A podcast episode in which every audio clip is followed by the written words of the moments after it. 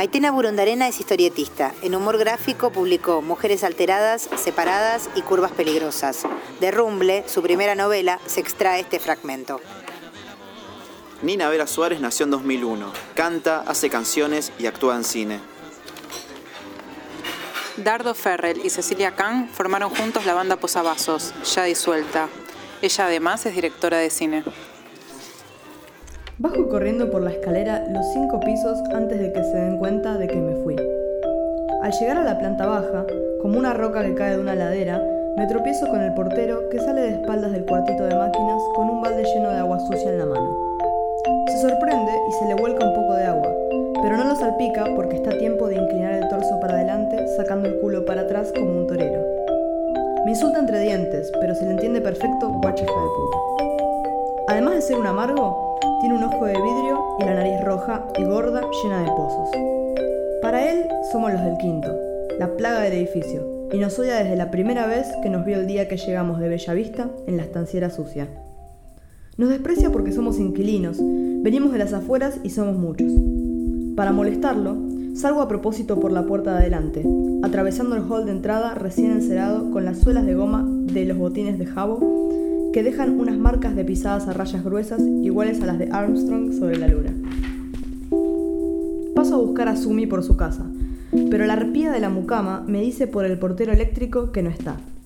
No le creo y me voy a dar vueltas por las galerías de la avenida Santa Fe, porque no me animo a ir a la placita y encontrármela delante de Lucio. En la avenida todavía quedan restos de los adornos del desfile de la primavera, al que fuimos todos juntos la semana pasada. Sumi, Lucio, Pato, yo, y hasta las hermanas de Rimoldi, que nunca se prenden en nada que sea dos cuadras más allá de la placita, porque ya les parece lejos. Sumi ya había traído a su hermana menor, que tiene 10 años, pero todavía juega con muñecas porque es medio boba o algo parecido.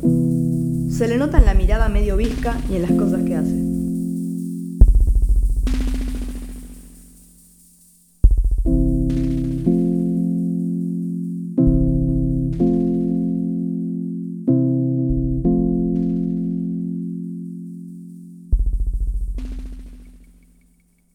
Desfile se cubría de guirnaldas de flores de papel que encontraba rotas en el piso y lo sacaba a bailar a Lucio, que se moría de vergüenza. No era para menos, pero me acuerdo que ese día pensé, mira la boba. Porque aunque Lucio todavía no me gustaba, igual me parecía el más lindo, con los labios tan rojos y los rulos de Mark Lester. Y creo que no me gustaba porque yo no le gustaba a él, y a mí no me gusta enamorarme de nadie que no esté enamorado de mí. Pero ahora era distinto. Esta mañana, tirados en la barranquita de la plaza, nos habíamos mirado como si nos zambulléramos en una pileta, y ahora me gustaba muchísimo. Todavía cierro los ojos y me chupo los labios saboreando el recuerdo de ese beso que nos dimos con la boca abierta. Y sé que tengo que contárselo a Sumi porque es mi mejor amiga, pero no sé qué decirle. Hace unos días le juré que Lucio no me gustaba. No le mentí cuando le dije que eso era cierto. No me gustaba a nadie. Iba a la placita como todos, pero estaba con mis amigos y para pasarme las tardes enteras con ella vagabundeando por retiro. Y Sumi lo sabe. Ahora menos que antes. Y no sé por qué, pero hasta hace unos meses nos encontrábamos todos los días al volver del colegio y nos íbamos juntas a las galerías de la calle Florida a hacernos amigas de los hippies. Nos cambiábamos los nombres y decíamos que éramos dos primas huérfanas hijas de unos hermanos millonarios que se habían muerto juntos en un accidente con una avioneta cuando nosotras éramos muy chicas.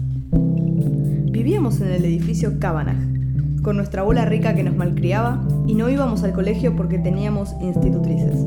Y qué divertido cuando nos hacíamos pasar por pasajeras del Sheraton. Para ir, nos vestíamos con la ropa que usábamos para los cumpleaños. Yo me ponía la kilt escocesa y Sumi el tapadito rojo. Una vez hasta conseguí que mamá me diera plata para comprarle un regalo a la que cumplía años. Al principio, el interminable portero vestido de frac cayó en la trampa y nos abría las puertas con una sonrisa y sus famosas patillas largas. Pero duró poco. Al cuarto o quinto día, los tres turnos de porteros ya nos tenían fichadas y no nos dejaron pasar más. Entrábamos igual, por la galería de abajo, y nos íbamos a pasear en ascensor de al menos 3 al 24 sin parar apoyadas sobre la pared de acero, tomadas de la mano hasta que subíamos y subíamos y aspirábamos ese vértigo que te entra por la boca y te vacía el estómago, y te dan ganas de hacer pis y de gritar. ¡Wow! ¡Qué rumble! En las revistas de historietas, rumble es el sonido de la tierra vibrando bajo tus pies. Cuando caen las rocas por la ladera o está a punto de explotar un volcán. Rumble, rumble. Lo escriben en letras rojas con los bordes en zigzag, pero nosotras lo usamos para describir esa sensación que te frunce todo adentro del cuerpo y tenés que apretar los labios y mordértelos para que no se te caigan los dientes. Tenemos una lista de cosas que nos hacen rumble, desde la uña en el pizarrón hasta la gilet en el tobogán pasando por morder un telgopor o cortar un corcho con cuchillo.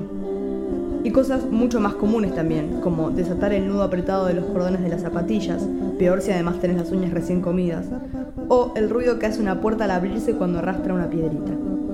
Una tarde en el hotel conocimos a un señor panameño que nos pidió que lo acompañáramos a comprar zapatos a la calle Florida. Los zapatos eran para su mujer, que calzaba 44, igual que él. Entonces se los probó frente al espejo, negro y jocoso, y desfiló moviendo las caderas arriba de los tacos adelante de todo el mundo. Número 44 de mujer solo quedaban verdes. Yo nunca había visto cuero verde, ni siquiera de cocodrilo. Tampoco había visto nunca a un negro de verdad, y mucho menos con zapatos de mujer. Antes de volver al hotel nos sacamos fotos los tres juntos en la Torre de los Ingleses. Del hotel nos echó un poco después el tipo que nos descubrió firmando una cuenta en el bar de la pileta con un número de habitación falso.